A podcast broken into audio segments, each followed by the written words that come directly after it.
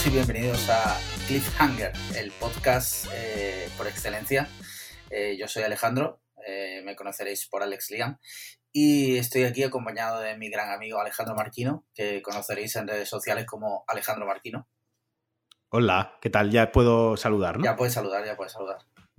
es que me tenía castigado, me ha dicho, no puedes hablar hasta que yo te deje hablar. El podcast es de los dos, pero mando yo. Entonces, bueno, pues ya, ya saludo yo. Hola.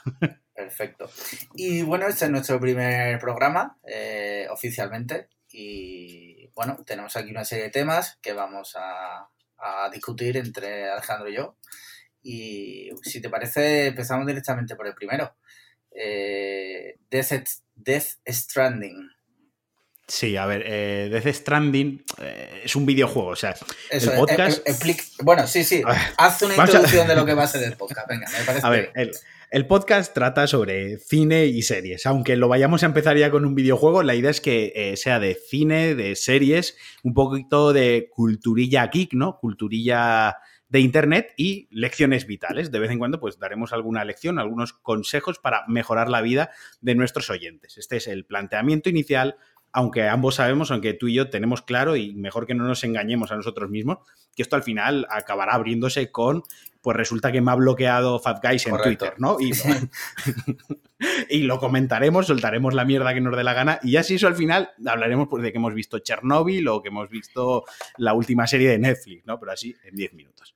No, fuera, fuera coñas, la idea es hacer un podcast para hablar de las cine, de las series que vemos y de invitar a, amigos nuestros, ¿no? Que participen amigos nuestros, todo por, por enchufismo chabacano, totalmente, ¿no? bueno, se puede abrir la posibilidad, si te parece, que la gente pague dinero porque lo invitemos. Ah, también, sí, sí, claro. Y cuanto, o sea, pero es una subasta. Sí. una subasta, va empujando y cuando ya nos parezca una buena cantidad, el que más haya pujado es el que viene a participar. Exacto. Cantidad mínima de puja, 50 eh, céntimos. No, mira. no vamos a ser muy... Pensaba que ibas a decir 50 euros y ya me estaba frotando las manos, pero venga, va, me parece, me parece bien. Y bueno, un poquito el, tema es ese, iremos trayendo amigos pues para echarnos unas risas, ¿no? Y pasárnoslo bien y que la gente se, ría con y sobre todo de nosotros. De nosotros. tampoco hay que perderla.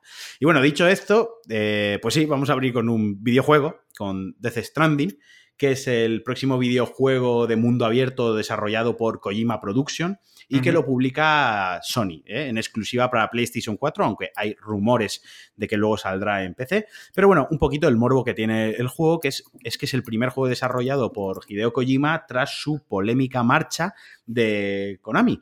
¿Y esto qué relación tiene con el cine y con las series? Pues, pues bien, es que uno de los principales atractivos del juego, y sin entrar en detalles jugables, es que lo primero, el planteamiento, la trama, la historia, promete ser una historia de ciencia ficción, una alucinada de estas que se pega a Kojima, eh, que le encanta mogollón la ciencia ficción, la tecnología, eh, todo lo que sea eh, organismos mecánicos y humanos, ¿no? Todo este, todo este rollito, ¿no? De ciencia ficción guay. Y mezclado con lo paranormal, y del cast del videojuego, pues eh, son todo actores eh, famosos de Hollywood, ya sea de la gran pantalla o, de series. Principalmente eh, Norman Reedus es el que encabeza el, reparto, el actor conocido por The Walking Dead y que es así un poco macarrilla, ¿no? Es el, que no se lava de Walking Dead, ¿no? Exacto, el que no se lavaba en The Walking Dead, que aquí, por lo que se ha visto en los trailers... Un segundo, un segundo, El que no se lavaba está metiendo, me parece a mí, ahí como una especie de spoiler encubierto de Walking Dead. Es que yo dejé de Walking Dead en la segunda temporada, es decir, ah, cuando ya era mala, ¿no? O sea, el resto ya eh, lo vi. Vale, vale, vale, correcto. ¿Tú la has visto de The Walking Dead? Eh, la he visto hasta las últimas dos temporadas que la verdad pegó un bajonazo tremendo y, ya tú sabes que soy una persona muy ocupada y, y, prefiero, digo, para a lo mejor media hora que tengo 40 minutos para ver una serie, voy a intentar que por lo menos sea buena. Entonces ahora estoy con Los Serranos. Pero estás haciendo un revival, ¿no? De Los Serranos. Es como que de hecho creo que es la quinta vez que la ves entera, sí, Es que es una serie que siempre me, siempre me tiene como muchísimos matices. Entonces, cada vez que la veo, eh, encuentro nuevas, nuevas referencias. Cada vez que la ves interpretas el final de una manera diferente, ¿no? Es como la gente que ve Lost y analiza el final en función de los detalles que ha ido viendo cada vez que ve la serie, ¿no? Pues Correcto. Eh, Los Serranos realmente es quien sentó las bases de, esta historia. Bueno, va, No, no me líes, que ya estamos eh, con nuestras idioteces. La cuestión, eh, Norman Reedus, el actor principal, el que encarna al héroe, el que, el que utilizará el jugador y el archienemigo o el antagonista eh, bueno, o lo que se supone por lo que se ha dejado ver, porque claro, con este señor todo es un misterio, va a ser eh, Matt Mikkelsen, que es este hombre apuesto que hace temblar los pilares de, nuestra heterosexualidad cada vez que, vemos fotos suyas, ¿no? Correcto, eso es un hombre que así de primera dice, hostia, es feo, pero luego dice, pues en realidad no es nada feo. No sé yo las mujeres que pensarán porque no, no sé, igual es, eh, muchas veces a lo que pasa, aquí me voy a poner como rollo super gay, pero eh, muchas veces los hombres, eh, digamos que vemos a otros hombres atractivos que a lo mejor las mujeres no lo ven atractivo. Y viceversa. Sí, sí, sí, correcto. Sí, no, ya nos hemos puesto modo gay ya en minuto 6 del podcast. ¿eh? Yo ya he prometido que no iba a cortar todo esto, esto va a ir así, tal cual.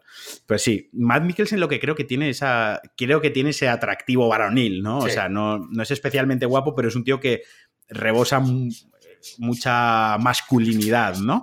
Y es un tío muy guay. O sea, en general lo ves que siempre está fumando y bebiendo, va vestido, va vestido con ropa cara, pero muy rollo urbano, vamos, de contenedor, ¿no? Es muy rollito este de voy de resaca todo el día. Creo que la clave es esa, va de resaca siempre. Y además un tío que ha hecho películas de todo tipo, ¿no? Porque no... Mm, ha hecho, o sea, ha estado en Doctor Strange, en, Star Wars, ha estado en Rose One. Eh, ¿Qué más, qué más, qué más? Estaba mirando aquí su esto. Es un tío que no le pone muchas pegas a... Bueno, yo, yo creo que donde empezó a labrarse o donde ya empezó a ser conocido y su papel, bueno, yo siempre lo recuerdo por Casino Royale. Eh, ahí el, villano de Casino Royale, ¿no? Que cuando se echa la partida de póker con, Bond, con Daniel Craig, le, le sangra la lagrimita todo el rato, le sangra el ojo y demás. Yo creo que ahí es donde se encasilló un poco en este tipo de villano de temple serio, que no, que no es expresivo, que transmite esa maldad en ser inexpresivo.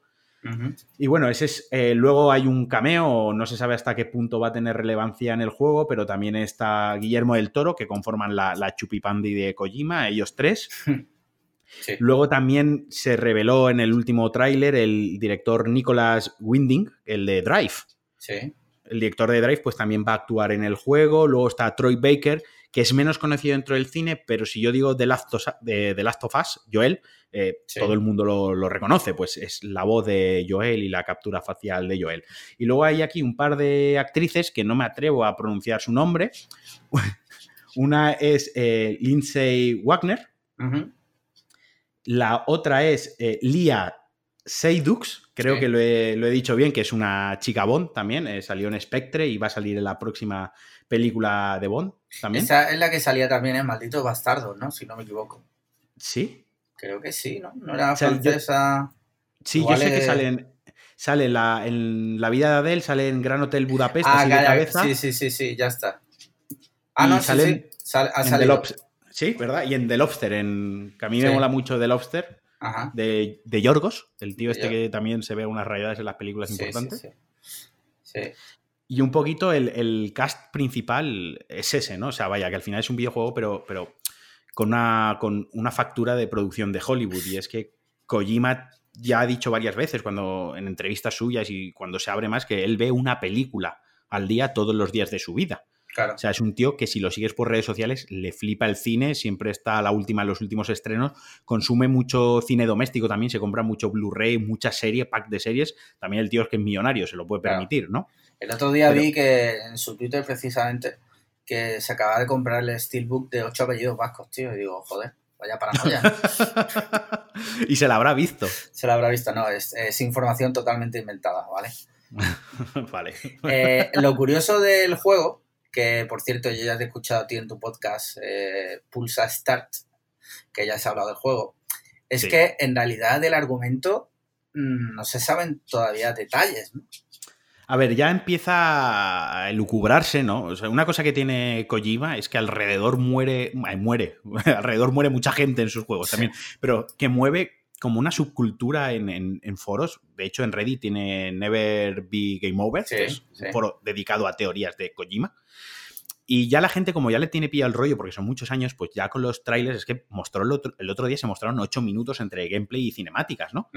Pues ya saben ir cogiendo de aquí y de allí sus puntitos. Y más la información cada él básicamente es eh, Estados Unidos, pues está totalmente desconectado, ¿no? O sea, las ciudades son como estados independientes y Kojima sacó una nota de prensa que dijo que en el mundo actual en el que vivimos, en el mundo en el que más conectados estamos por Internet, más, desconectamos, más desconectados estamos de la gente real, ¿no? Que esto también me parece un poquito el, ¿no? Discurso este un poco...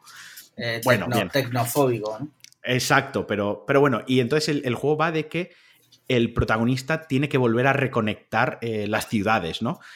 Luego ahí hay un rollito de que hay como una lluvia ácida, una lluvia que envejece, que cuando te toca la lluvia envejece, y luego hay como un portal interdimensional porque se han visto escenas en la Primera Guerra Mundial, ¿no?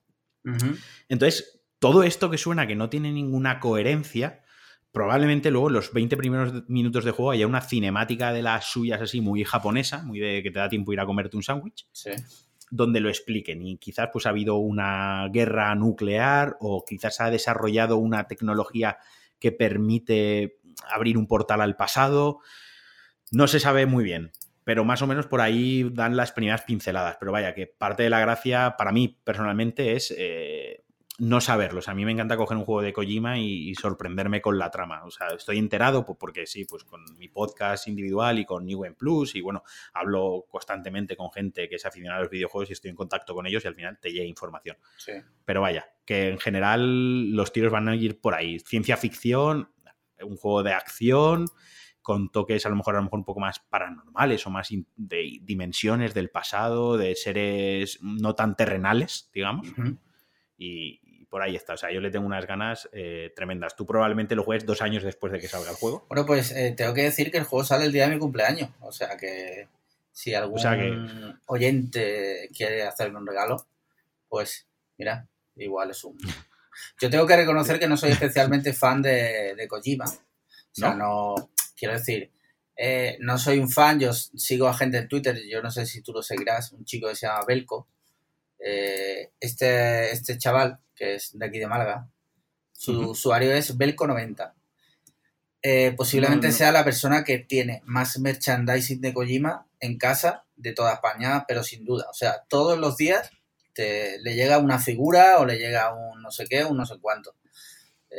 y, y no, yo no llego a ese nivel, obviamente. Y tampoco me han gustado sus juegos en general. El último que he jugado y qué tal fue el PT, que salió en 2014. Sí. Que era la demo esta, una especie de demo técnica, ¿no? Sí, sí, sí. Te queda un miedo que te cagas. Joder, aquello era la puta hostia, no, la verdad. No, PT, PT no era una demo técnica. PT era un paso más de, de Kojima eh, demostrando que es necesario para la industria de los videojuegos y yendo un paso más allá. PT era una demo que cuando acababa la demo te decía que era el próximo Silent Hill, te dejaba con el culo roto, era como, hostia, la demo es el teaser del juego de presentación, o sea, ha presentado el juego con una demo, con un juego que te duraba fácilmente media hora, con un misterio por resolver, técnicamente era una pasada y te daba un miedo del copón, o sea, yo solo me lo pasé una vez y no me lo pasé yo, se lo pasó una persona a mi lado jugando yo con la cara tapada. Eh, yo, yo, lo jugué en casa un rato y luego lo jugué con amigos también y tal y daba un miedo de la hostia. O sea, argumentalmente y técnicamente hay que reconocer que era la hostia. Pero sí es verdad que los Metal Gear y tal no, nunca he sido especialmente fan porque a mí los juegos de sigilo me ponen muy nervioso. O sea, yo soy de los que cuando juega eh, voy a machete pero, pero desde el primer momento. O sea, entonces esto es otra cosa, evidentemente, ¿no? Esto del el Death Stranding, pues irá por otro lado. Entonces yo voy a ser cauteloso y voy a esperar. A Recordemos que los juegos de sigilo implican una inteligencia superior claro, planear las situaciones y abordarlas de manera eficiente y eficaz. Cierto. el tema está ahí. Por eso, tú, por eso tú tardas en pasártelo como siete meses.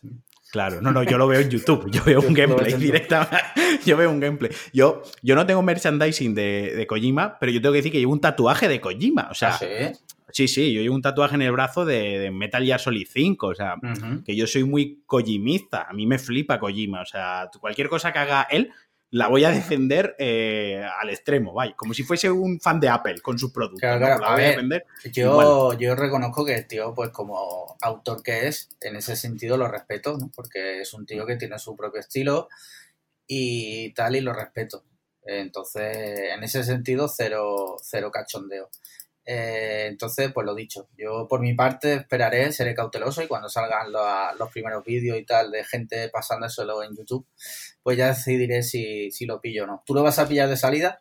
Yo sí, yo sí, sí, sí. Si puedo, Sí. edición especial de estas y si puedo iré a marear una tienda la tarde de antes para que me lo vendan antes. O sea, yo Sí. me voy a llevar, dejar arrastrar por el tren del hype eh, totalmente. O sea, Sí, yo estoy ya entregado a. a- De hecho, Al es que no espero. Hasta ese juego es lo que más espero. O sea, es lo que tengo hype ahora mismo. Vale, vale, vale.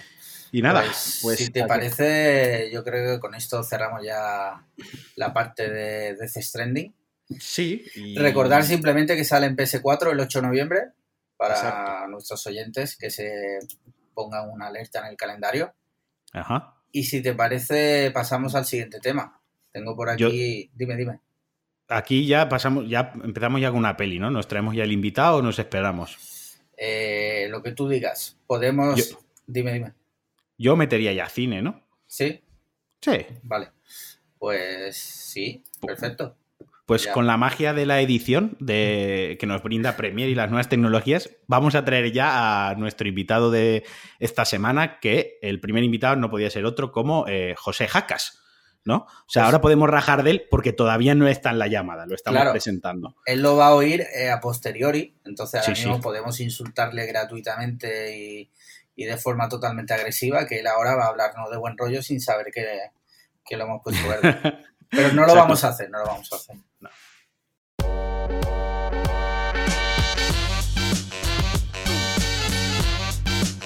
Eh, bien, pues estamos ya aquí con José, eh, conocido como José Jacas en mil redes sociales. Eh, buenas tardes. Buenas tardes. y lo hemos traído aquí para hacerle un roast. No, es broma, es broma, es broma. Vamos a hablar de, si os parece, empezamos con la sección cine y me comentan que el otro día fuisteis a ver juntos John Wick 3, ¿puede ser? Sí. Sí, además nos sentamos juntos, uno al lado del otro. Eh, ¿Y os cogisteis de las manos? Casi. Un poco. Vale. Pues si os parece, contadme qué os ha parecido, porque yo no la he visto, entonces eh, os podéis explayar todo lo que queráis. Sí. Vale, pues, o sea, me parece, lo primero me parece increíble que hagamos un podcast sobre cine. Está a punto John Wick y no lo hayas visto, pero Joder, pero si Eh, es que se estrenó hace dos días, eh, no que- tenido tiempo. que empiece José. Que empiece José, que, que sé que José está más puesto de dónde viene la saga y viene un poquito toda la producción. Es una peli de tiros, ¿de dónde va a venir? es como el lore, ¿sabes? Hostia, pues en la segunda, de hecho, eh, fue muy aclamada, entre comillas, porque metía mucho, mucho lore, precisamente. ¿no? Sí, a ver, sería incluso una de mis quejas de la peli, es como que se les va demasiado la pinza con el lore ya. Es en plan de. Todo el mundo vio la primera y dijo, oh, qué interesante este mundo que han creado. Y han dicho, bueno, pues tenemos que hacerlo más interesante todavía. Y como que en cada peli le dan más vueltas y más vueltas y más vueltas. Y al final, como que no cansa, porque al fin y al cabo tampoco es lo más importante de la peli, pero a veces es en plan de, ya vale. O sea, es en plan, es imposible que esto, todo esto que estáis creando exista en la sombra y la gente normal no lo, no lo sepa en el mundo, ¿sabes? Sí, pero a mí me dio al final me, me dio la sensación que la gente sí lo sabe y es como el globo. Te apuntas a ser un asesino. Claro, y por eso a todos Por eso- por el eso- mensaje. Por eso cuando, cuando ven a gente ser apuñalada en mitad de la estación de, de. Nueva York, nadie se inmuta porque es en plan lo normal. Claro, es como cuando pasa un rider con la bici, que ya hasta te apartas, ¿no? Porque es lo Claro. normal. Al- Alguien está esperando su cena, ¿no? Pues alguien tiene que ser apuñalado. Alguien ha pagado por esto. Bueno, depende, depende en qué ciudad de España, lo de ser apuñalado a la luz del día no es raro. También. Y que la gente no se inmute, que Exacto, normal. sí, sí, sí. Y- y- pero aquí gratis. Sí, Pero es que es genial cuando va John Wick andando por ahí, todo el mundo le, le va mirando, ¿sabes? En plan de "Es John Wick, vamos a por él. Sí. Y se, se van mirando entre ellos, en plan, ¿lo has visto? ¿Lo has visto? Sí, es él, es él, venga. Y, es, y es, tiene, tiene la reputación de ser el, el asesino más killer de, de la historia. Y me encanta que un Mindundi de la calle se piensa que puede ir a por él y matarlo. Sí, sí, sí. Pero Eso es en plan cero respeto. Baba Yaga, pero voy a ir a por él. Claro. Voy a por él. Eh, Pero no, pero eh. en serio, la, la peli muy bien. A mí me gustó mucho. porque es lo que es. O sea, vas a lo que vas. No esperas que sea una gran, ¿sabes? Peli con una, un guion súper loco. Em, pero es verdad lo que dice Marquino en, su crítica, que es que el primer tiroteo, la primera pelea es tan buena que el resto palidecen un poco. Sí. Eso es un problema bastante típico en el cine de acción, que como no sepas balancear bien eh, lo que es la acción en sí, se te puede quedar un final que normalmente tiene que ser bastante apoteósico, se te puede quedar bastante falto de fuelle. Sí, y incluso de una película a otra, el problema es que la, la, inflación en las peleas es en plan de, bueno, tenemos que superar lo que hicimos en la película anterior. Sí. Entonces, ¿sabes? Ahora tenemos que hacerlo más loco todavía. Pero eso es la primera de la peli. La segunda pelea de la peli tiene que ser más loca todavía. Claro, claro, es como, ¿hasta qué punto? ¿Vamos a llegar al momento Matrix que la gente va a empezar a esquivar balas? Además, eh, todo esto se encajan en que todas las tres películas suceden en una semana o en semana y media, ¿no? O sea, las películas empiezan sí, justo donde acabó la anterior. Pongamos dos semanas, ¿no? Para sí. darle un poco más de amplitud. Pero de todas formas, que en dos semanas cada vez pase algo más gordo, ¿sabes? Es como. No deja como en Fast and Furious que de, de un año al otro hay coches mejores, tecnología mejor, ¿no? Se puede hacer la burrada más grande porque todo ha evolucionado. Aquí es de una semana para otra, o sea, cada vez lo quieren matar con más saña en solo una semana. El otro día estaba pensando eh, teniendo en cuenta el timeline de las películas, que las tres ocurren en muy poco tiempo, intentando calcular mentalmente cuándo ha dormido John Wick en todo ese tiempo y cuándo ha ido al baño, cuándo ha cagado. Cuándo ha comido, ¿sabes? ¿no? Cuando ha comido, o sea, es como que no, no hay casi espacio de tiempo para que haga cosas normales, que es lo mismo que pasaba en la serie de 24. Sí, sí, sí. ¿Sabes? De, que, que, era en plan de, ¿y este señor cuando ha ido al baño? Sí. Si lo estamos viendo durante 24 horas. No, no. Pues tendrá que mear. No hace falta porque John Wick se alimenta de Keanu Reeves. ¿Sabes? Claro. Y, y, según he leído, el director comentó que llevaba pañales. Entonces, ah, claro. ese problema, como se lo, quitan, se lo quitan de encima. Pañales de adulto, como no había pensado. Claro, hombre, sí, sí. en un traje que un traje que aguanta balas. Digo Subvencionados por el, por el gremio de asesinos. Sí. No, pero bueno, ya hablando en plan serio la película, la verdad es que es un, como película de acción funciona muy bien, ¿no? Y está, las escenas de acción están bien rodadas, las coreografías son guays y se nota que los especialistas eh, no son actores al uso, sino son especialistas de cine como tal. De, uh -huh. Por eso a lo mejor la, también cuando tienen que actuar ciertos actores, pues como que dejan ver un poquitín ahí las costuras. Toda la, todas las personas involucradas en la creación de la película saben de esto, o sea, saben de acción, saben de, de artes marciales, saben de hacer una buena película de acción. Los directores vienen de eso, eran especialistas en, en la trilogía de Matrix. Eh, de hecho, por eso son amigos de Keanu Reeves y se nota mucho que saben exactamente lo que están haciendo. Exacto. Y además cuenta con un guiño, aparecen los actores de, de Ride. Que también, ¿Ah, sí? Sí. Esto, pero, ¿esto es spoiler? Porque ya lo he soltado. Eh, no, no, ah. creo que debió salir como anécdota. Ah, vale. De hecho, diría que, que no que sobran, pero que se recrean demasiado en, mira, son los de The Ride. Sí, sí. ¿sabes? Pero ¿hacen de sus propios personajes o son actores haciendo otros personajes? Son otros personajes, vale. pero, pero es un poco. Si sabes de dónde vienen, sí. sabes que están haciendo un guiño sí. a, a, quiénes son y de dónde vienen y al hecho de que son famosos por de, por de dónde vienen. Que no está mal per se, pero uh, creo que se recrean demasiado en ello. Ya. Ya, ya entiendo. Tiene varios guiños, además, a Matrix, ¿no? La película sí. ya. Tiene. Sí, a ver, es, por ejemplo, los guiños a Matrix los veo más integrados de forma natural.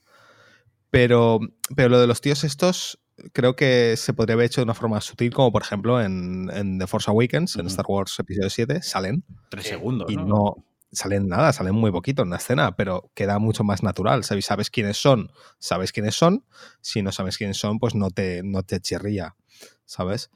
Pero en esta, si no sabes quiénes son, yo creo que te das cuenta de que por alguna razón les están dando demasiado protagonismo. Uh -huh. Tampoco quiero de desvelar un poco, no quiero hacer spoiler exactamente de qué es lo que ocurre con ellos, pero vamos, que creo que se recrean demasiado, pero bueno, ya está. Uh -huh. Y una pregunta clave, ¿sale aquí Perrete?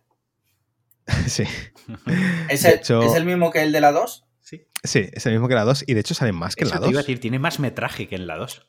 Tiene más metraje y tiene más sentido. De hecho, salen, en general salen más perros que la 2, salen más perros. De hecho, y esto no es spoiler, aunque Cliffhanger, el podcast que te hace spoiler, ¿no? Tiene pegada.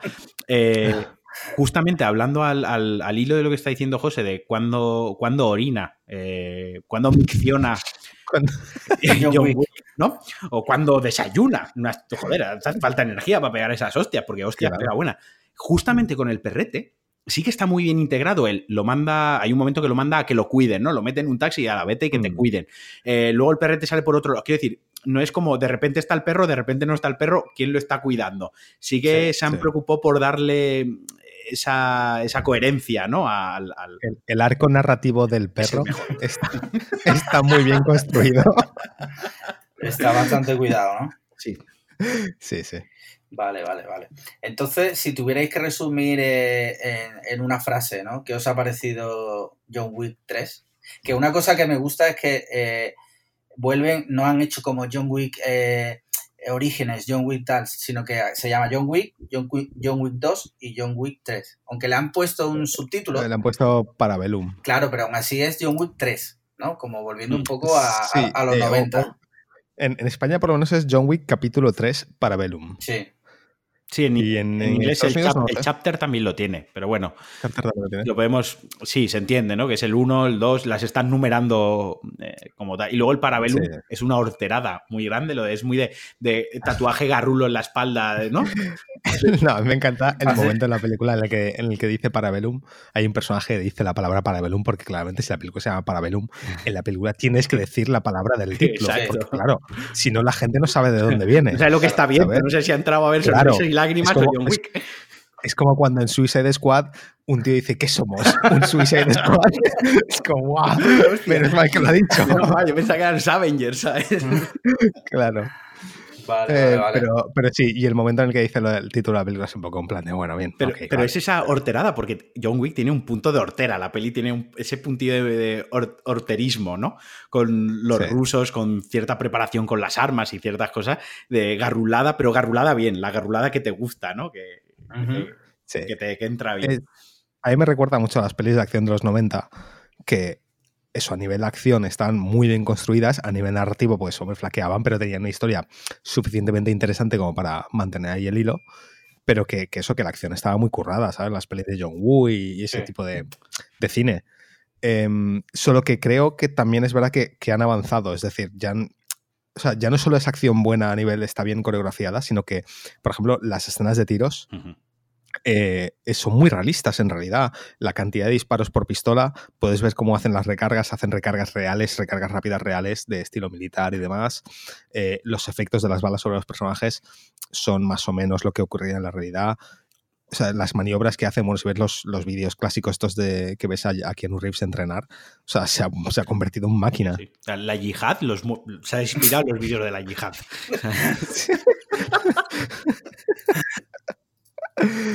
Em, bueno, sí. Que sí, que, la película, joder, está guay, tío. O sea, es una peli de acción que te entra por los ojos y que la ves fácil. O sea, y te olvidas del, argumento. El argumento es una excusa para ir a ver la siguiente. De hecho, antes de que estrenasen esta, eh, ya confirmaron que están en preproducción de la 4. O sea, es que ellos mismos les da igual hasta el argumento que te dicen, no, no, sí, si John Wick sale en otra peli, ¿sabes? mi, preocupación es lo que estaba diciendo antes, ¿no? De la inflación de, la, acción. O sea, me, pregunto si en tres años vamos a estar viendo John Wick en el espacio. No, no, pues yo creo que no va por ahí, tío. Yo creo que John Wick 5 eh, será él eh, en una cabaña, tío, leyendo, ¿sabes? o sea, de Rambo nuevo. Claro, de chills súper super tranquilo, que viene, necesitamos tú no sé qué otra. No, ya me he retirado dos veces, me dejáis. Y va a ser una película más profunda, va a ser la película más íntima de John Wick. Eso me recuerda a cuando se anunció eh, la nueva de Indiana Jones. en plan, esto hace más de 10 años. Eh, en, un, en una web que visito había un, un concurso de Photoshops y demás, y alguien hizo un póster de película de Indiana Jones en plan de Indiana Jones eh, se deja de sus mierdas y se pone a dar clase de una puta vez. Es una clase de Indiana Jones Sí, exacto. La película molaría que fuese eso, una clase de Indiana Jones, en plan de arqueología. Hombre, lo que se puede abrir aquí es un ya. Si, les da por la locura y se basan, por ejemplo, en, en, Fast and Furious, se puede empezar a abrir la línea de tiempo y en plan de John, que John Wick 4 sea anterior a, todo esto, luego la 5 va por otra línea de tiempo distinta, que ya no sepas ni siquiera eh, qué, lo que, qué es lo que te están contando mientras haya tiros en el pecho. A ver, es factible porque Keanu Reeves no envejece. O sea, te pueden contar, claro, claro John Wick en la universidad, por ejemplo, y, Sí. y te lo sigues creyendo. Pero de todas formas, creo que la, la, la 3 acaba eh, donde va a empezar la 4 totalmente. O sea, además es que se lo dejan preparadísimo. Sí, Muy- Y, Sí, este, ya, ya sabían claramente que iban a continuar. y este hombre sigue sin haber ido al baño, ¿no? Eh, sí, yo, yo no lo he visto ir al baño todavía. Vale, Em, vale, vale. Y, y luego sí que hacen un pequeño guiño o una pequeña referencia a los orígenes. Mm. Y me da miedo que hagan un John Wick Origins en algún momento y lo veamos de niño, ¿no? Entrenando y demás. Sí. Puede. Pero bueno, Bueno. Estaría guay que hicieran como el joven Sheldon, ¿no? El joven John Wick. en Asperger City. Sí. ¿Os acordáis una peli eh, que creo que era de Spielberg, del joven Sherlock Holmes? El secreto Sí. de la pirámide, tío. Sí, Pues sí me Eh. Pero eso es de Spielberg, será producida o algo de eso. sí, no lo sé, me, me lo saco un poco. Sabes que le dan 20 millones de dólares por, su no- por poner su nombre en la película y... Hombre, si le han dado Y es- 20 millones de dólares a él, ya es más de lo que costó la propia película. Ah, no, el, el- el director era Barry Levinson, del 85. Ajá. Sí, pues eh, será eso, lo que tú dices, que Spielberg fue que dejó el nombre, ¿sabes? Ahí. O igual lo pusieron sin su consentimiento, que también puede ser, ¿sabes? O puede ser rollo lo que se estila ahora de no sé quién presenta, ¿no? Y luego en realidad no, Sí. se, no se ha involucrado en nada del proyecto. O sea, Eso lo han hecho con Tarantino más sí, de una vez. sí. eh, que básicamente es productor ejecutivo, que es en plan de, mm, sí, esta peli estará muy bien, como cuando salió mm, James Cameron defendiendo Terminator Genesis. Sí. Madre mía. Eh, no abramos ese melón, por favor, porque, porque tremendo mierdolo Terminator Genesis. Pero a mí me dijo Cameron que está muy bien, debe estar guay. Sí, también Ya. la tenía adentrísimo con lo de Vengadores, ¿no? Y, y Yo- la foto que sí. subió del Titanic. Yo no he visto, Sí. yo no he visto Genesis. Es la de. Deberías verla. Es la de Emilia Claire, ¿no? Es la de Dracaris.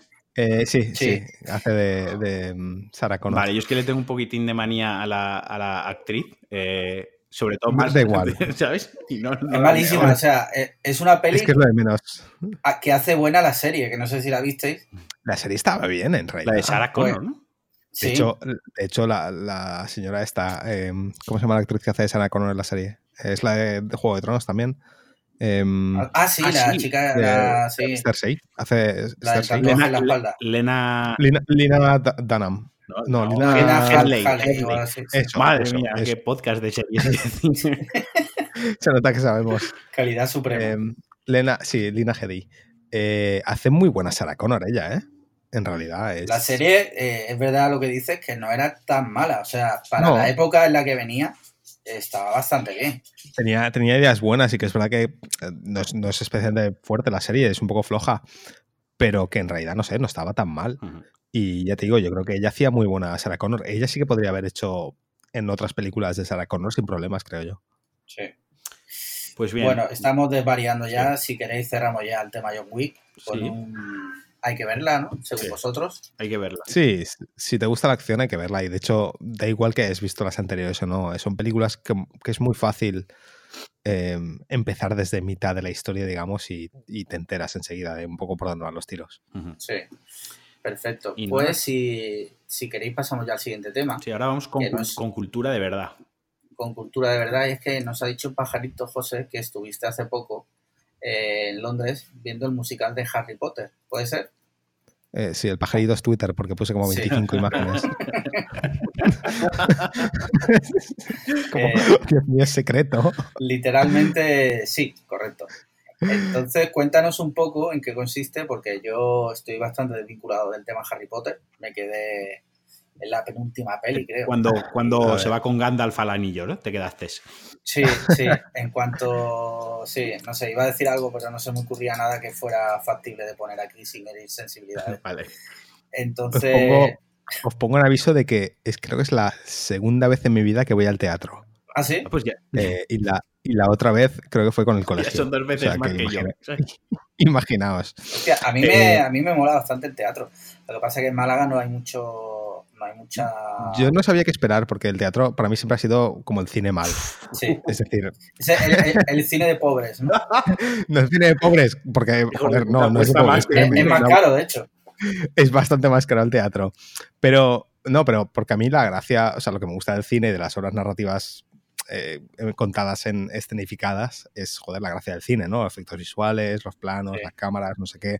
Claro, el teatro es en plan de, es un plano fijo, ¿sabes? Y, y los efectos especiales, pues son lo que pueden ser. Entonces, como que es algo que realmente no me ha atraído mucho. Em, pero sí que es verdad que la gracia de, de poder tener, eh, digamos, una interpretación real, ¿sabes? Eh, sin, sin cambios de cámara, sin cortes, sin tal, pues sí que es bastante interesante. Y es verdad que me impresionó bastante poder ver actores en vivo, porque realmente es muy raro que puedas ver a un actor interpretar algo en vivo, más allá del teatro. Bueno, total. Entonces, la obra de Harry Potter. em, esto es básicamente una secuela de las películas barra los libros eh, y ocurre veintitantos años después. Vale, o sea, llegamos al Eh, primer punto. O sea, yo pensaba que era eh, Harry. O sea, no tiene nada que ver con Harry Potter directamente. Sí que tiene que ver con Harry Potter, sale Harry Potter, salen todos los personajes míticos, pero esto ocurre 20 años después. Ujú. Harry Potter es un funcionario que trabaja para el Ministerio de Magia, no literalmente, o sea, trabaja para el Ministerio de Magia, y la historia concierne principalmente a sus hijos. Vale, esto- pero esto es canon. Eh, sí, esto es. A ver. ah, sí, es canon. eh, pero es, no está escrito por, por la Rowling. Vale. Está escrito por eh, Jack no sé qué, eh, que es un productor de teatro, un guionista de teatro y tal, y junto con Rowling escribieron, escribieron la historia. Mm, Todo apunta a que la escribió Y él ella se llevó el dinero. y ella lo leyó por encima, debió corregir cuatro cosas y dijo, vale, sí, dame dinero y esto lo podéis Sí. sacar. Vale, vale. ¿vale? Pero técnicamente se considera canon. El problema de eso es que es verdad que la historia es muy fanfiction. Em, la, eh, salió el libro, ¿vale? Pero el libro no es un libro, es el guion de teatro. Y la gente que lo ha leído, que no ha visto la obra, en general lo odian. Lo odian porque se ve que traiciona bastante. Sí, clásico. Nada, eh, exacto. traiciona bastante los personajes, cambia muchas cosas, incluso rompe. O sea, cosas que estaban ya explicadas de cierto modo, de cierto modo las, las modifica y como que rompe un poco el canon. Pero eso de, hecho- eso de todas formas lo que hace JK Rowling en Twitter cada dos por tres. ¿no? Sí, sí, claro. O sea, es en plan de eh, ahora Gandalf es pansexual, eh, ¿sabes? Y, y le gustaba que le, le comiesen. El boquino. Eh, Pues ahí. Sí. PG-13. Em, pero, pero da igual, o sea, yo entiendo que cuando lo dice Rowling en Twitter, pues bueno, lo dice Rowling en Twitter, Sí. pero que salga un libro que de repente cambia cosas, pues a la gente que es muy, ¿sabes? Con el canon, que les gusta mucho, pues entiendo que les moleste. Pero, pero ya no es solo eso, también es un poco cómo está narrado. O sea, es muy... Tampoco quiero hacer spoilers, pero más que una historia nueva, es un greatest hits, ¿sabes? Es un poco lo que pasó con Force Awakens, que parece que está re- volviendo a contar la misma película. ¿Sabes? Pues le pasa un poco eso. El tema es que no es lo mismo leer el libro que ver la obra, porque la obra es espectacular. O sea, verla mola mucho. Está muy bien contada, los efectos especiales están genial, los actores van, lo hacen muy bien, las, los escenarios, ah, el montaje visual es, es- es muy, muy, muy espectacular. A mí me, me dejó flipando, yo no, no sabía qué esperar y quedé encantado. Pero sí que es verdad que la historia queda floja. Entonces, la historia básica, os cuento, la historia básica es eh, 20 años después de la última película o el último libro, Harry Potter es funcionario del Ministerio de Magia, eh, Hermione es la ministra de magia y Harry Potter tiene tres hijos, dos hijos y una hija, creo. Familia numerosa. Ya no me acuerdo. Sí, bueno, son tres. Eh, el mayor eh, tiene una vida normal, está en Gryffindor, bla, bla, bla. Y la historia eh, sigue al mediano, que eh, va por primera vez a, a Hogwarts. Y todo el drama empieza en el momento en el que el, el sombrero lo manda a Slytherin. Y a partir de ahí, pues empiezan a desarrollar las Vale. cosas. Básicamente, la, la obra se llama El, el hijo maldito. Amigo, Vale. El, el hijo Eh, maldito de Harry Potter. ¿O no? Vale. Uh, Bueno. Ornamenta Time. Uh. Lo- La historia no está mal, o sea, en realidad no está mal, la idea de la historia mola. Em, pero es verdad que, que lo que hace es. re- bueno, recrear no, pero hay, hay muchos momentos que parecen sacados de, los libros, ¿sabes? que es un poco como remake, reboot, no reboot, pero remake, revival, ¿sabes? Greatest Hits de Harry Potter. Pero da igual, porque la estás viendo y es tan espectacular visualmente que, te flipas. Eh, los actores bien. El único que no me gustó es justamente el que hace de Harry Potter mayor. Em, tiene varios momentos de sobreactuación, pero en plan exagerado, que decías, eh, señor, Mm, no. ¿Sabes? En plan, señor, esto es un Mercadona. Igual era un funcionario eh, inglés, ¿verdad? Que lo llevaron ahí, no sabe de interpretación, puede ser. Y sale, eh, hay un actor que hace del hijo de, em, ¿cómo se llama el...? Ah, me he olvidado el nombre. El, enemigo de Harry Potter.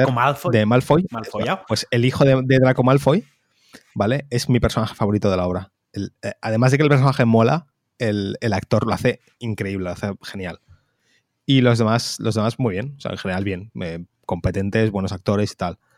Em, tampoco quiero contar mucho más de quién sale o deja de salir porque ya un poco entramos en spoilers, pero, pero digo, yo, yo recomiendo, a ver, recomiendo la obra, la obra es cara de ver, ¿eh? Eso, te iba, te iba a preguntar em, porque cuando estabas allí yo te contesté un... Estábamos hablando tú y yo por Telegram y una cosa que me sorprendió fue la estructura. Al parecer son dos partes eh, totalmente individuales que entiendo que hay dos sesiones para que puedas ver una y luego ver la otra el mismo día, pero al final eh, son dos entradas lo que tienes que comprar.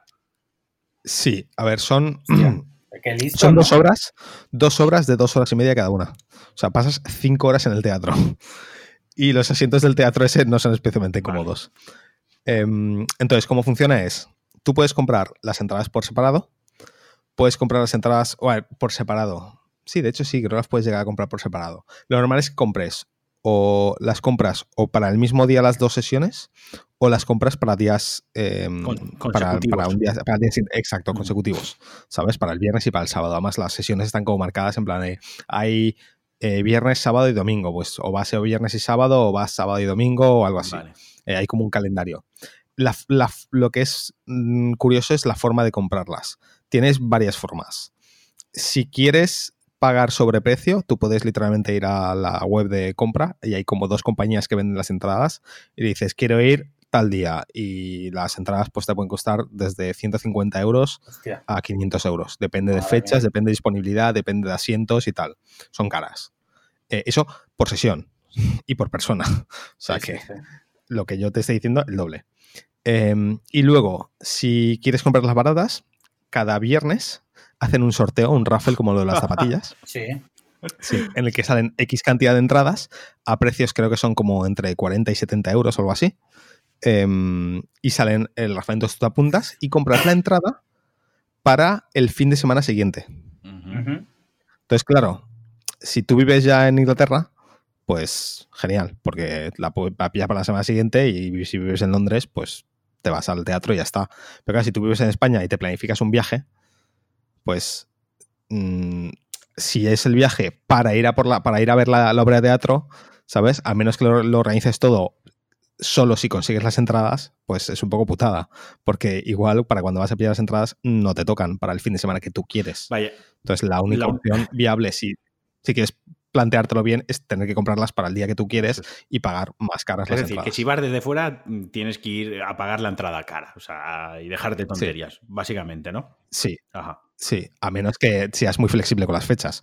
O sea, si tú dices, oye, mira, yo quiero ver a Harry Potter, solo voy a Londres a ver Harry Potter y me da igual reservar el vuelo para la semana que viene, pues tú vas intentando cada semana pillar las entradas en, la, en, la, el sorteo. Si, si te dejan comprarlas eh, tal, te organizas el viaje para el fin de semana siguiente y ya lo tienes. Soy claro, lo que pasa. Que, Lo que pasa que lo que te ahorras en la entrada, al final te lo gastas en el vuelo y en el hotel. La diferencia de precio del vuelo. pero eso, a los Potterheads les da igual. O sea, si eres un Potterhead de verdad, si tienes toda tu habitación lleno de funcos horribles de Harry Potter y todas las varitas esas de mierda, o sea... No ataques a Alejandro no, eh, es, joder, es que ayer estuve en la FNAC, tío, y de repente yo vi a dos hombres, tío, de, nuestra edad, así, pero con las barbas ya calvetes como yo, y discutiendo de qué varita estaba más chula de Harry Potter. O sea, me fascinó. Fue como, hostia, los Potterheads existen y son, no son lo que yo me imaginaba. Pero una pregunta que te hago. ¿Tú estás seguro de que hablaban de varitas de Harry Potter o no de otro tipo de varitas? Las varitas las... Que hay,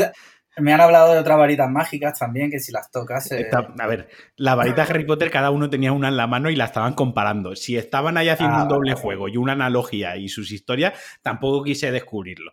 Pero vaya, que, que la historia es que el musical, como lo ha planteado José, por lo que veo es para gente realmente muy fan de, de Harry Potter, ¿no? Quiero decir, si es por ver un Se musical. recrean con eso un exacto, poco, si sí. quieres ver un musical. Es que, ojo, no es un musical, ¿eh? Esa es otra. Ah, vale, perdón. Ah, ¿no? No, es, a ver, tiene, tiene un. Tiene lo que yo llamaría transiciones musicales. O sea, igual entre una escena y otra, de repente durante 30 segundos salen un montón de magos y hacen una especie de coreografía con música sin, le- sin letra, o sea, solo como Sí. música, y lo- se usa simplemente como, como una transición entre una escena y no otra. es el Rey León. O, o, por ejemplo, cuando. No, no es el rey, no tiene nada que ver. No hay, no hay ningún momento de canciones ni de musical como tal. Es una obra de teatro, narrativa, como si fuese una película, pero contada en, en teatro. Vale, vale, vale.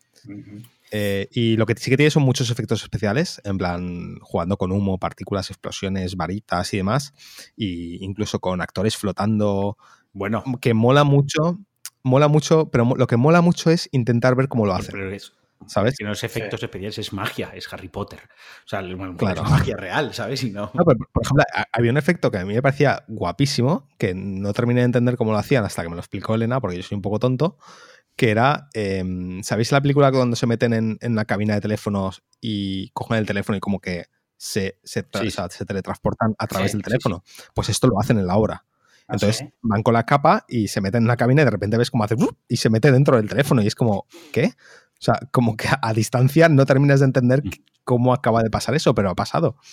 Y el efecto está muy bien es hecho. una pantalla en, en el- en la pared del. del- No, no, no, no. Es, es, hay un juego ahí, hay de repente un cambio de que no te das cuenta de que el actor se va por un lado y la capa se queda flotando Ah, amigo. por otro. Y luego la capa es lo que desaparece. Es súper curioso. guay. Eh, luego también hay un par de escenas de, de peleas de magia en el que de repente mitad del escenario, o sea, juegan con las luces, entonces hacen que mitad del escenario se vea oscuro completamente y luego en el primer plano tú ves a los actores. Y lo que hacen es, hay gente disfrazada de negro completamente que ayuda a levantar los objetos y los actores para que floten en el aire. Sí. Pero como están en la sombra y hay un contraste fuerte, tú no terminas de ver a la, a la gente que está ahí manipulando. Entonces los actores parece que están flotando y saltando y no sé qué. Queda guay. O sea, en general mola mucho la obra y, y está técnicamente, probablemente sea de las, más, de las obras de teatro más avanzadas a nivel eh, de escenografía. Eh, Claro. También es curioso como con un solo decorado consiguen hacer un montón de escenas distintas. O sea, eh, te metes de repente en un bosque y parece un bosque, ¿sabes? Y luego es una estación de tren, y luego es el hall de, de Hogwarts, y luego es el Ministerio de Magia, y como que todo está muy bien conseguido, con cuatro cambios de luces y de, props, de repente es una escena completamente distinta. O la forma en la que los actores eh, entran y sacan el mobiliario, por ejemplo, ¿sabes? El, en, en literalmente cinco segundos aparecen mm, 10 magos que hacen ¡fum! Eh, gente que viene a un lado del escenario, deja muebles y se va. Y, y es una escena completamente distinta. Esa es la auténtica magia, ¿no? Del, del musical. como- Del teatro, sí. De verdad, es, es- es para una persona que no está acostumbrada a ver teatro, es muy Claro. impresionante. Yo por lo que cuenta, la verdad que sí me molaría verlo, pese a no ser fan de Harry Potter, pero sí es verdad que yo no pagaría lo que cuesta. Es que estamos hablando que por ese precio casi casi que te plantas en Universal y Te vas a Nueva York Harry fácilmente. Potter. Sí, sí, bueno, o sea, eso aparte. Te plantas en la casa real de Harry Potter, del actor. No, pero eh, en Universal, sabéis, no sé si José lo habrá visto, está Sí, el mundo Harry Potter y la verdad que mola un huevo, ¿eh? Y la atracción esta que hay de que vas por Hogwarts y tal. Sí, pasada. no- he subido a la atracción, em, pero lo que es el parque de. Bueno, el parque, la zona del parque de Harry Potter me gustó muchísimo. Sí, está muy Eh, chula. lo único que no me gustó es que lo partiesen en los dos parques para obligarte a comprar las dos entradas. Ah, Pero sí, vale la pena eh, la atracción de Hogwarts Express que te lleva de un parque a otro. ¿Eso sí. lo has Ah, visto? esa, esa, esa no la he visto yo. Buah, pues es una pasada. Es el Sí. tren de Hogwarts Express. Sí. Te subes en un, en un parque y te lleva al otro. Pero es que durante el trayecto, que nada, son 5 o 10 minutos, estás en, la- en las cabinas del tren y las ventanas y las puertas son pantallas en realidad. Sí. Entonces juegan con, con proyecciones y con, y con vídeo para que en el viaje ocurran cosas. Entonces llegas a ver dementores, ¿sabes? Entrando por la puerta, insectos, tal, no sé qué, jugando con sombras, con luces. Está muy, muy, muy guay esa atracción. Me, me gustó muchísimo. Pues qué guay, tío. Y, Y sí, es verdad. O sea, yo no, yo no recomiendo pagar el precio completo de la entrada, ¿sabes? Los 200, 300 euros que pueden llegar a costar. No lo recomiendo pagar a menos que estés muy loco por Harry Potter y solo y sea la única forma que tienes de ir. Pero, mm, pero si puedes conseguir entradas a un precio razonable, sí que creo que vale mucho la pena, mucho la pena verlo. ¿eh? Vale. Pues mola. Genial, pues yo creo que con esto zanjamos ya el tema de Harry Potter, del, del, de la obra de teatro, no musical. Sí, sí. Y si os parece, podemos eh, hacer un repaso de los estrenos Sí. de cartelera, porque, bueno, empieza ya el verano, empiezan ya los, los El, estrenos el otro día llegábamos al cine y cuando subíamos por la escala mecánica estaban los pósters de todas las películas que se estrenan este verano y era un espectáculo dantesco de a cada, cual, a cada cual peor. Pues ese espectáculo lo vamos a repasar ahora, porque la verdad que así mirando por encima de la marinera. Eh, por ejemplo, este viernes 7 de junio se estrena X-Men Fénix Oscura. Empezamos fuerte. Empezamos fuertísimo. ¿Qué os parece? ¿Qué os parece esto? Que menos mal que ya se acaba, se acaba este sufrimiento. ¿Sí? Empezó, esta, esta empezó siendo la saga que se suponía que otra buena. vez iba Esta, a poner esta la- iba a ser la buena. Esta era la buena, sí. No. A ver, da- eh, Day of the Future Days, este Past of the Future Days, o como coño se diga, esa es Days, Days- Days of Future Past. eso, los días del futuro pasado. Esa mola, ¿no? Es- Estaremos de acuerdo que está bien. Es aceptable. Ahí Lobezno, al final es una peli de Lobezno, que es quien salva la peli. La tengo, la tengo que volver a ver, pero recuerdo que me gustó, pero me pareció súper enrevesada. Ajá. O sea, creo que es una peli que, que se complica demasiado. Em, pero sí que es verdad que, que yo recuerdo que me gustó. Lo que pasa es que hace mucho que no la veo. Vale. Sí. Pero la primera de X-Men Origins, la segunda de Wolverine, eh, la de. mm, eh, Apocalipto. ¿cuál es la?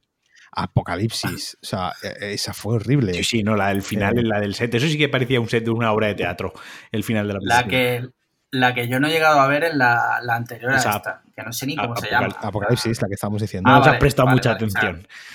No, sí, pero no sabía que era la anterior. O sea, Sí, es que está esta saga sí. me, que salía este chico también, que hacía de malo, Oscar Isaac, ¿no? Eh, sí, sí. Hacia del, hacia de Apocalipsis, De ¿no? hecho, sí, sí. Sí. Sí, es, es horrible, en serio. Es malísima. Malísima. Pues, pues se estrena este viernes. ¿Vais a ir a verla o qué? Sí, porque toca, pero. Sí, sí, vamos. Te iba a preguntar ahora, José, te digo, ¿vamos a ir a verla el viernes? Pero sí, ya me. Ya es un poco. Ya es un poco síndrome de Estocolmo, o sea. Esto es como un poco pantomima full, ¿no? Eh, sufre, sufre pagando. sí, básicamente.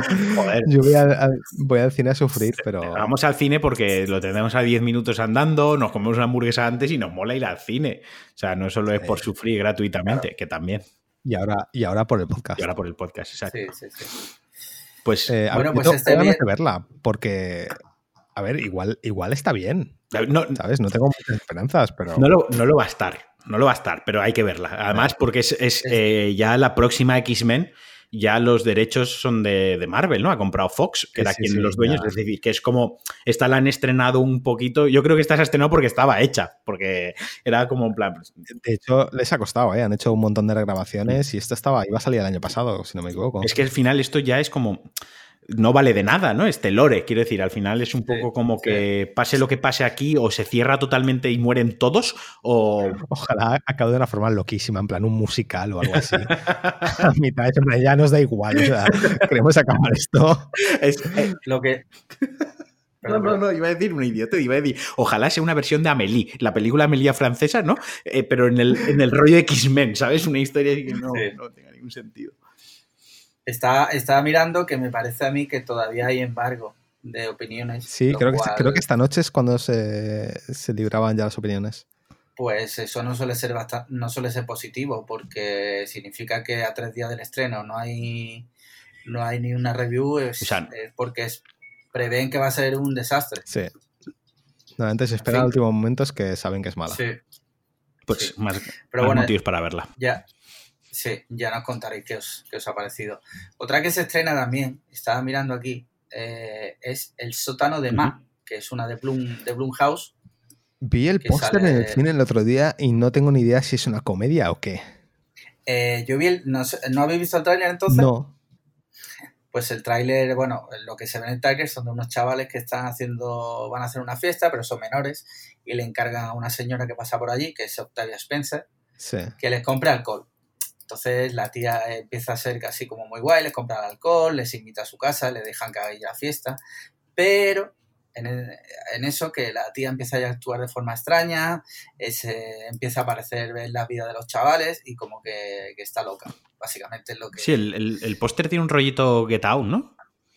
Sí, sí, es que es de House. Parecía como una versión de coña de. de, sí. de o sea, me recordó, te juro, me, me recordó a, a los pósters de las pelis de Scary Movie y tal. Sí. El, al menos cómo está montado el póster. Eh, sí. ¿Cómo se llamaba en, ¿Cómo se llama en inglés? Get Home Safe. Get Out. Get Home Safe. Madre mía, nueva tra traducción ha hecho aquí. Pero lo he pronunciado eh, bien, que ya es un punto. Sí, el póster que sale ella en el sofá con los dos chicos al lado. Uh -huh. Sí. Aquí Sí, es que me recuerda un poco a eso, a un póster de una peli así de coña. Pero bueno, no sé. Bueno, es una fórmula bastante usada, ¿no? Un primer plano ahí con sí. letras por encima. Sí, pero que... es que el póster que yo vi en, en, el cine no tenía lo de las letras por encima. Entonces, claro, parecía ah. una cosa distinta. Ya te digo, parecía una peli de coña. Me quedé en sí. plan de, ¿esto es de terror o es una peli de broma? ¿Vale? Sale Octavia Spencer, que tiene cara así sí. un poco jovial. Y, y, no sabía yo exactamente qué, qué, de qué iba. Pero bueno, no sé, curiosa todos modos, yo, me esperaré. Yo tengo ganas de verla, la verdad. ¿Sí? Aunque parece ser que no tiene muy buena puntuación. De todas formas, pinta bien, pero a esta nos esperaremos y iremos a ver X-Men, que es la que pinta mal. ¿sabes? Sí, sí, sí. Luego se estrena, vamos a ir, si queréis ya sumergirnos en el fango, eh, se estrena también antes de la quema. Que esa es española. Que es un, esa es española, sí. ¿De qué va eso? Eh, ¿Queréis que os lea la sinopsis? Sí, por favor. Sinopsis Thriller thriller en forma de comedia para todos los públicos. Quique es un chirigotero en paro que intenta mantener a flote a su familia mientras prepara el próximo concurso de chirigotas.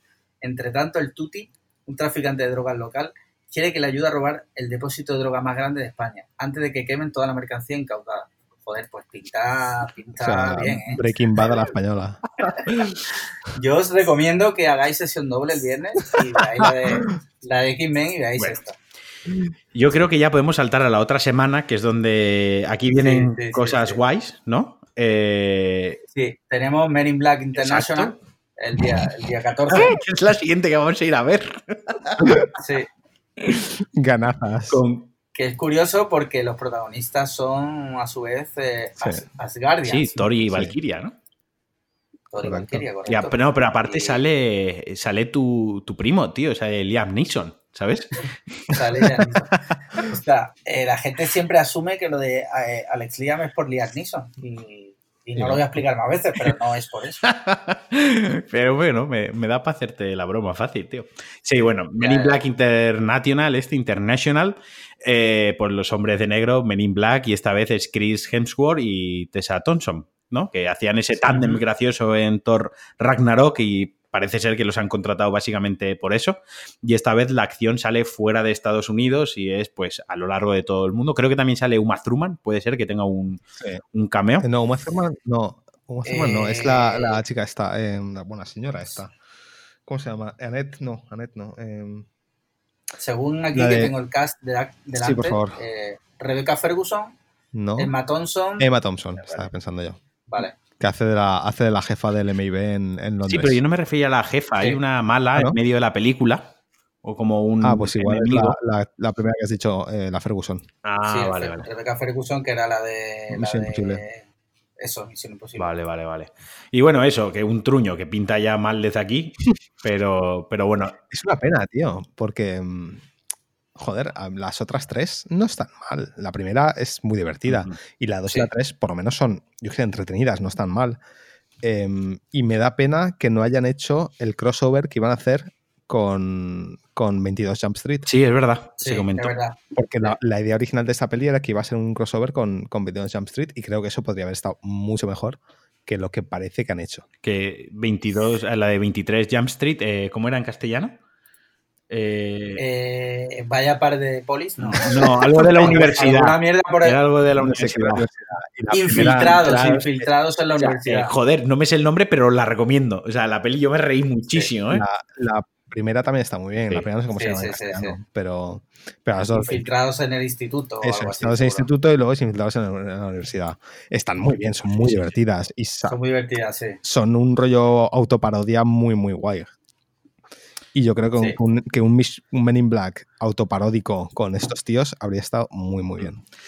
Y Sí. bueno, también estrenan, a esta sí que yo le tenía ganas, le seguí un poquitín la pista, se estrena Kin, K-I-N. Y yo principalmente le tengo ganas porque sale James Franco, que soy súper fan de James Franco, cualquier cosa que haga, eh, me mola. Y bueno, leo yo ahora la sinopsis, es, eh, a ojo, pinta, pinta de verdad muy bien.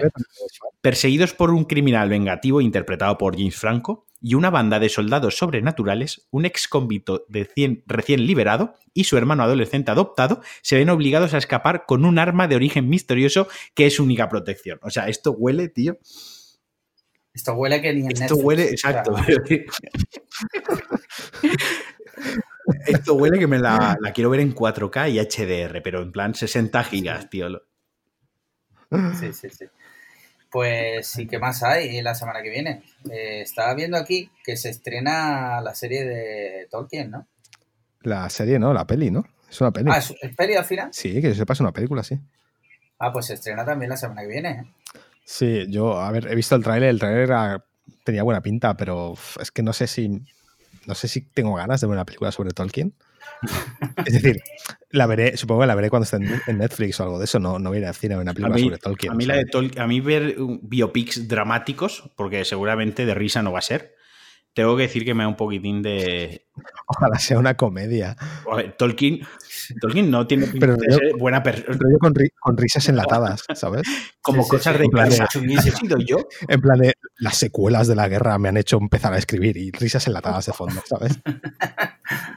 Pues yo creo que con eso ya hemos repasado los estrenos porque el resto son para echarse a llorar. Sí, el resto es para gente muy intensa, tío. O sea, cine independiente, Sí. cine francés, belga, coreano. O sea, uf, no sé si somos nosotros merecedores de ese cine. Cine de pensar. Sí. ¿Hay algo coreano? Ah, sí. Hay una, Memorias de un asesino. Memorias de una- Eso es la secuela de Memorias de una geisha. Un, un antiguo asesino en serie con Alzheimer lucha para proteger a su hija de su novio psicótico. O sea, me da fantasía. Salt. Siempre van más allá los pues, coreanos, tío. Lo que me da sí. pena es que Godzilla no se estrene hasta el final de mes. Godzilla, de hecho, la estrenan cuando estamos eh, con Alex Liam físicamente. Ojo, eh, cuidado. que- no, es, el, no, 20 es el el día. 21 de junio, el mismo día que Toy ¿Ah, sí? Story. O sea, Ah, vaya. Pues mira, o Moñe. podemos, eh, podemos obviar el evento por el que vais a estar en Málaga y nos vamos al Exacto. cine. Allí tenéis, allí tenéis versión original. Sí, Ah, pues mira, sí. De, de hecho, Sí, podemos sí. ir el viernes a ver Toy Story y el sábado a ver Godzilla, ¿sabes? Ah, ya. pero te estás adelantando, Marquino, porque estos estrenos pertenecen a la siguiente semana, de la cual hablaremos en el Ah, es siguiente verdad, es verdad. Ya la he cagado. Ya hemos dicho que no íbamos a avanzar tanto para no hacer mía, spoilers. los spoilers. Sí, sí, sí, sí. Y bueno, yo creo que los estrenos ya están repasados y si os parece va- pasamos a otro tema. Eh, por ejemplo, eh, José, si te quieres quedar, eh, no sé si habéis visto que ya han presentado Movistar Plus Lite, que es una aplicación de Movistar para gente que no tiene Movistar, para ver sus Sí, el. Netflix de Movistar, ¿no? Digamos. El Netflix de Movistar que va a costar 8 euros ¿Por qué. ¿Por qué le ponen otro nombre? Pues no lo sé, la verdad. Es, son cosas, y además Lite, ¿no? Que queda como mal, ¿no? Claro, es en plan Eh, el, el de pobres. Sí, el, el caza, Sí. pero, pero te sigue costando dinero. el caza Lite. Sí, el sí, caza sí. Lite, que era el que ocupaba menos, ¿sabes? A mí me recuerda a eso. Y, y tiene el mismo contenido, la misma librería.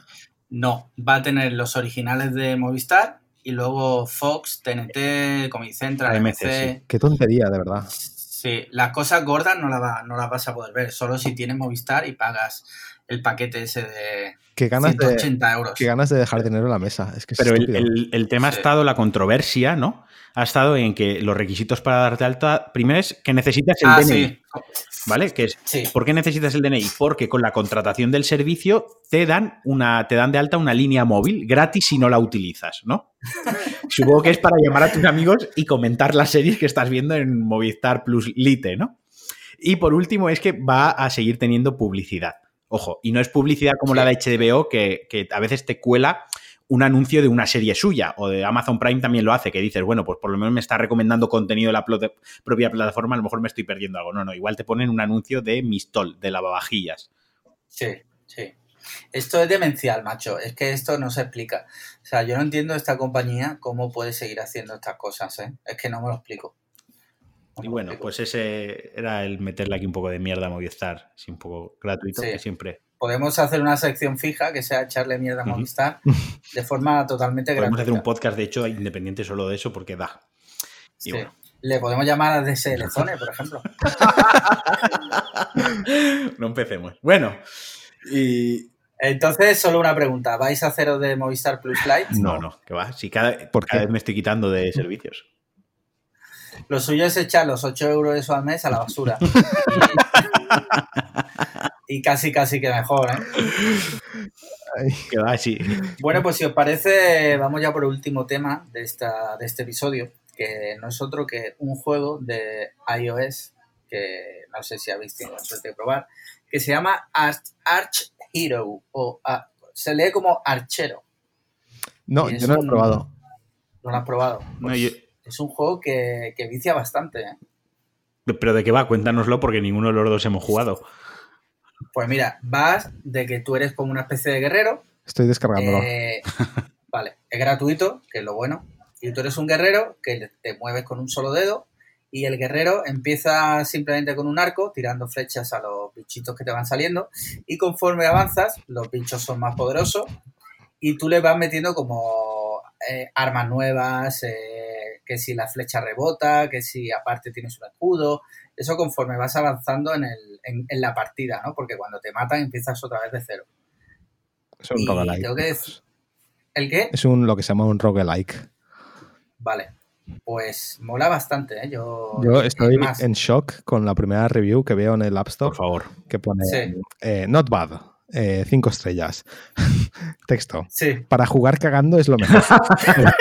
Pero sí, sí, sí. continúa. Eh, Pero sin viciarse demasiado te pasas todo el día en la taza. Que se te duermen las piernas.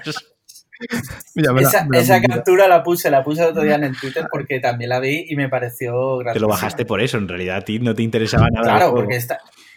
Exacto, estaba cagando y leí eso y digo, digo joder, eh, me- debería haber una sección en la App Store que sea Juegos para juegos cagar. para jugar cagando. Alternativas a leer el champú en portugués. Sí.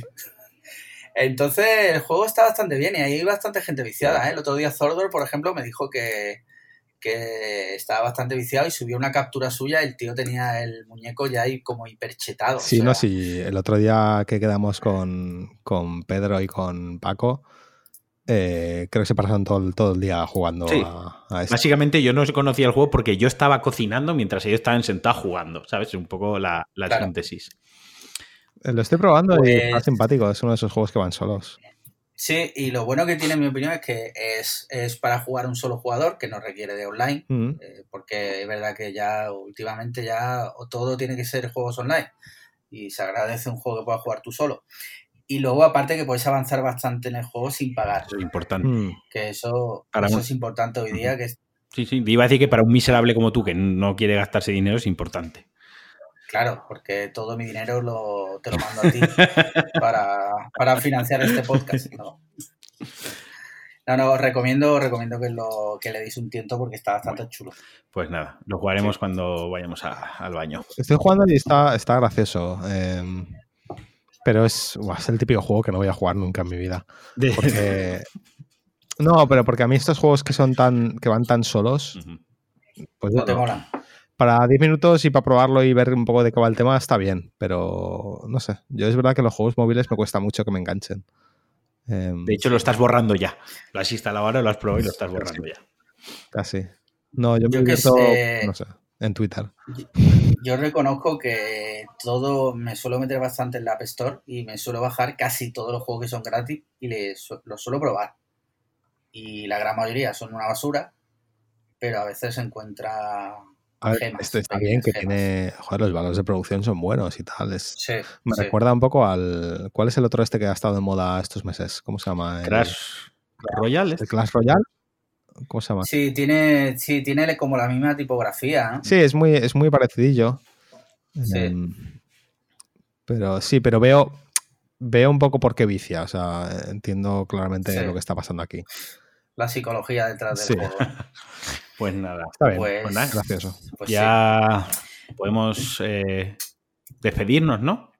Esto- Pues con esto sí, con esto ya hemos terminado. Eh, Yo creo que lo primero que tenemos que hacer es agradecerle a José que, que haya participado con nosotros. Estreno el podcast, me siento. No- Sí, sí, se, siente tan orgulloso que no se acordaba que le dijimos que hoy grabábamos. O sea, la, verdad es dicha. es Aquí cierto. la verdad se dicen. No me Sí, acordaba, sí, la sí. verdad es que no me acordaba. Pero bueno, eh, ¿cómo evaluarías tu participación del, del 0 al 10? Me has dicho mal, me tienes, me tienes que llamar dentro de 10 minutos por teléfono Vale, y pedir que marque el número. Vale, vale, vale.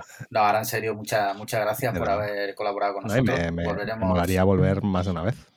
Sí, seguramente te volveremos a llamar. Vale. Y, y yo creo que con esto, Alex, podemos ir cortando ya, ¿no? Alex, soy yo, sí. Eh, Sí, Sí, sí. Nada, ya, pues nada, pues eso, eso ha sido el podcast. Intentaremos eh, traer podcast cada 15 días. Es un compromiso firme que nos hemos propuesto eh, Alex Liam y yo. Eh, también hemos dicho que el primero que falle, eh, el otro lo raja, le raja el cuello, ¿no? Entonces es un poco la, sí, la presión sí. que nos hemos autoimpuesto. Y bueno, hoy ha venido José, pero también la idea es que venga Alex Barredo, Eduo, venga Paco, venga Ángel Jiménez, bueno, venga gente que sabe un poco más de la de vida que hecho- nosotros. De hecho, si te parece, vamos a contar eh, un spoiler del, del invitado del siguiente programa. Ander Rodríguez. A que hable de Fórmula 1 y de, de Movistar. Bueno, De la calidad del streaming de Movistar. Bueno, pues nada, un despídete tú, que eres tú quien lo ha presentado. Pues nada, muchas gracias a todos por, por haber escuchado. Esperamos vuestro feedback. Que por cierto, hemos creado una cuenta correo. sí, ¿no? pero no, lo iba a nombrar, pero es que no me acuerdo cuál era. Creo que era eh, podcastcliffhanger arroba gmail.com. Ahí nos podéis mandar todo el hate y preguntas y ruegos. Exacto, que si cuando tengamos unas cuantas preguntas y tal, haremos una sección respondiéndolas a todas sin. Exacto. Una cosa, si nos vais a insultar, por favor, en el, en el asunto, eh, poned insultos, dos puntos y a quién le dirigís los insultos. Así luego nos será más fácil organizarlos, por si hacemos un especial Correcto. insultos, ¿vale? Venga. Eso es. Y nada más, muchísimas gracias y nos vemos en el siguiente Adiós. programa.